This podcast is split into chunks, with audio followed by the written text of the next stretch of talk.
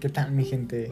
¿Cómo están todos el día de hoy? Espero que la estén pasando muy bien, ya que les traigo un tema realmente interesante, pues les hablaré de dos filósofas que nos mostraron sus modelos y me parecen realmente geniales, tal es el de modelo de sistemas de Newman y el modelo de adaptación de Roy.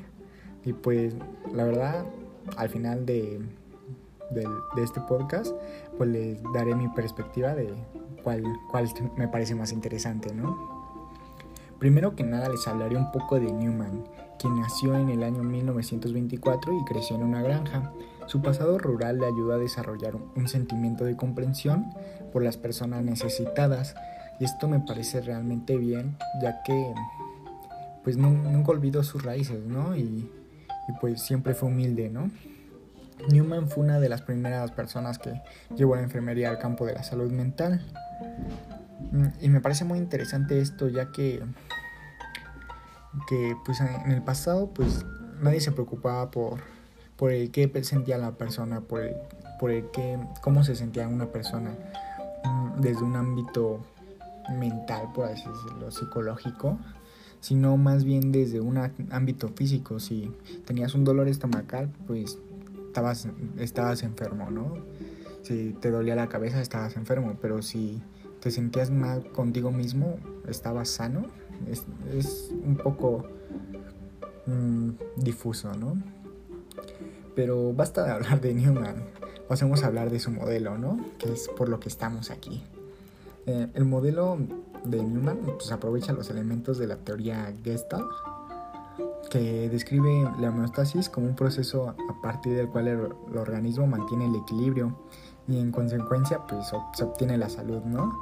Cuando las condiciones varían, mmm, se, hay un desequilibrio, una desestabilidad, ya que, ya que pues como por así decirlo, la salud se ve en riesgo. Pues una vez que este equilibrio se pierde, pues mm, ya no estás bien, por así decirlo, ya no estás del todo bien. Y si este desequilibrio permanece por mucho tiempo, pues puedes llegar a caer en una, pues en una enfermedad, ¿no? Eh, nos menciona que el estrés consiste en una respuesta no específica del cuerpo a cualquier demanda que se le haga, ¿no? Y pues el, el estrés aumenta la necesidad de un reajuste dependiendo del estrés va a ser necesario pues un reajuste más, más tardado haciendo referencia que el reajuste es un proceso de curación, sanación.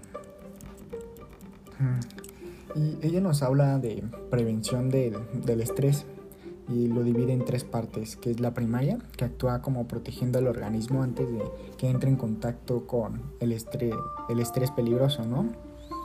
Mm, esta prevención implica la reducción de la posibilidad de encontrarse con un elemento estresante o fortalece la reacción del organismo para disminuir la reacción de este elemento. Posteriormente está, tenemos la prevención secundaria y terciaria, que estas son las posteriores a la aparición de, del, elemento estresante. Mm, la prevención secundaria intenta reducir el efecto o el posible efecto de los elementos estresantes a través del diagnóstico precoz y de un tratamiento eficaz de los síntomas de la enfermedad. Newman lo describe como un fortalecimiento de las líneas internas de resistencia. Mm, sin embargo, pues si la enfermedad avanza, pues existe la prevención terciaria, que intenta reducir los residuales, residuales del elemento estresante y devolver al cliente un bienestar después del tratamiento que les mencionaba, que es el reajuste, ¿no? Y pues este pensamiento me parece muy lógico y muy coherente, y, es por eso que, que, esta, que este modelo me parece muy interesante. Pero por otro lado está Sorcalista Roy, con su modelo de adaptación, ¿no? Ella nació en el 14 de octubre de 1939 en Los Ángeles y en su modelo observó la gran capacidad de recuperación que tenían los niños y su capacidad para adaptarse a los cambios más que nada, tanto físicos como psicológicos. Mm, le impactó tanto el nivel de adaptación hasta el punto de considerarlo como un marco conceptual adecuado para la enfermería. Y pues obviamente tenía razón, porque pues su modelo pues es muy necesario para la enfermería. Mm, el nivel de adaptación está compuesto por la combinatoria de tres tipos de estímulos, nos menciona. Está el estímulo focal, que es lo que vemos a primera vista, a primera estancia. Mm, posteriormente tenemos el estímulo conceptual, que son el resto de estímulos presentes que contribuyen en el efecto de estímulos focales. Mm, y por último, pues está el estímulo residual, que son los factores del entorno cuyo efecto no queda muy claro, ya que en una situación determinada mm, no, es, muy usual, ya que procede de, de situaciones ya vividas, como por ejemplo, tú alguna vez pues pasaste por alguna enfermedad y te tomaste tal cosa, ¿no? Hoy en día pasas por la misma enfermedad, pues dices, pues me tomo esta, este medicamento porque pues me ayudó, si me ayudó en el pasado, me ayudará en el presente, ¿no? Con base a Gelson, desarrolló el concepto de zona del nivel de adaptación, que determina si un estímulo provocara una respuesta positiva o negativa, según la teoría de Gelson, la adaptación es el proceso de responder de forma positiva ante los cambios en el entorno. Y esto me pareció muy, muy interesante, ya que, pues, tiene razón. O sea, la adaptación es responder de una forma positiva a los cambios del entorno, ya que no es lo mismo llegar a, tu salón de clases el primer día y decir, em, ay, qué hueva, eh, mm, no hay bancas, o eh, el pizarrón está feo, a llegar y decir, ay, qué padre, ¿no?